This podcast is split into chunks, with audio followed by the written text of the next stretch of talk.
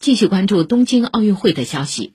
昨天的女篮小组赛中，比赛最后零点六秒，李月如凭借一颗大心脏两罚两中，帮助中国女篮七十六比七十四战胜世界强队澳大利亚，获得小组赛两连胜。沙滩排球小组赛接近尾声，薛晨、王欣欣昨天战胜西班牙组合，锁定小组第二，和另一对中国选手王凡、夏欣怡成功晋级十六强。田径赛场，龚立娇携手高阳、宋佳媛顺利晋级女子铅球决赛。